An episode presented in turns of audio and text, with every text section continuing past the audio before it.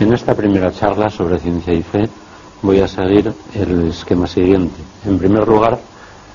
una breve introducción seguida de una sección también breve sobre el cristianismo y el nacimiento de la ciencia experimental, dos secciones más largas, una sobre el caso Galileo que nos dará la oportunidad de considerar bastantes aspectos interesantes de las relaciones entre ciencia y fe también en la actualidad y otra sobre la evolución y por fin una conclusión de carácter un poco más general sobre los puentes entre la ciencia y la fe. En primer lugar, breve introducción. Vivimos sin duda en una cultura científica. La ciencia ocupa un lugar muy importante en la cultura actual y por tanto también en la nueva evangelización. Y en este contexto se plantean con frecuencia cuáles son las relaciones entre la ciencia y la fe, y especialmente entre la fe cristiana, porque la ciencia moderna nació y se ha desarrollado en la Europa occidental cristiana. Y esto ya nos da pie para adentrarnos en primer tema específico, nacimiento y el progreso de la ciencia experimental y su relación con el cristianismo. Según la interpretación positivista, que todavía está ampliamente difundida, la religión en general y el cristianismo en particular habrían supuesto una dificultad para el nacimiento de la ciencia experimental. Sin embargo, la realidad no coincide con esta apreciación. El cristianismo, de hecho, ejerció una función positiva en el nacimiento de la ciencia experimental en el siglo XVII. Uno de los factores que hay que tener en cuenta para valorar este problema es que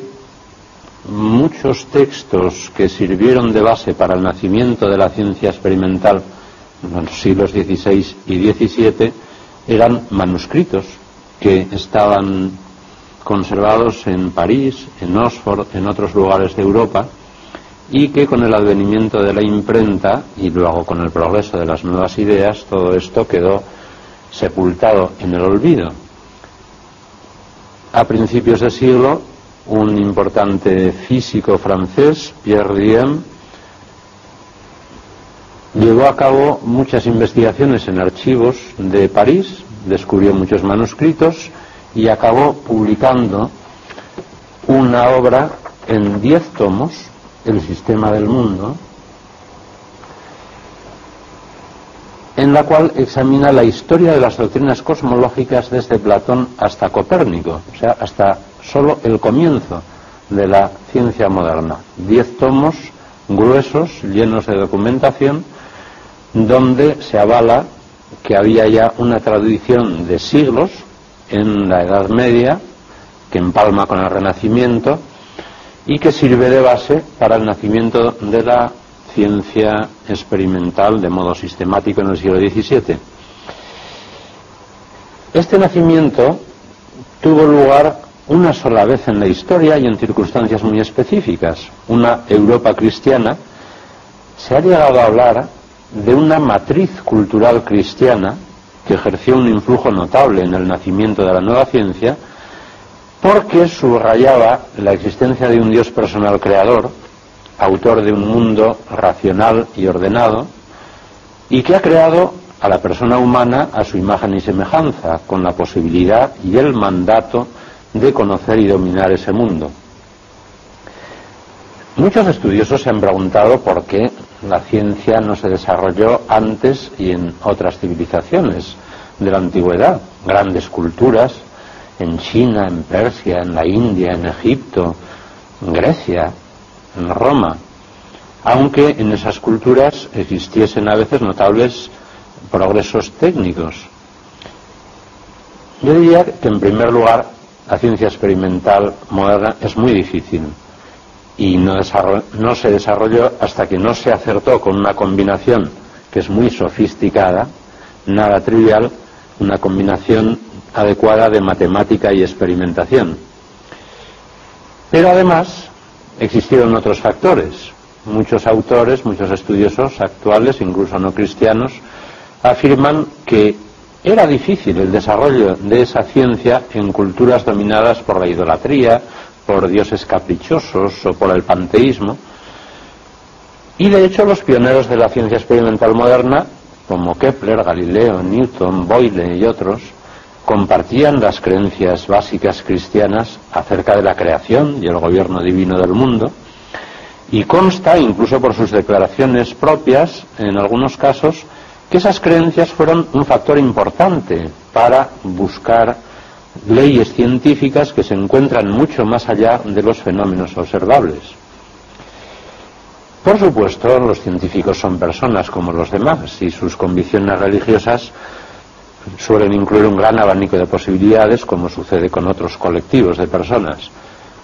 Simplemente pretendo subrayar que, en contra de la interpretación positivista que asocia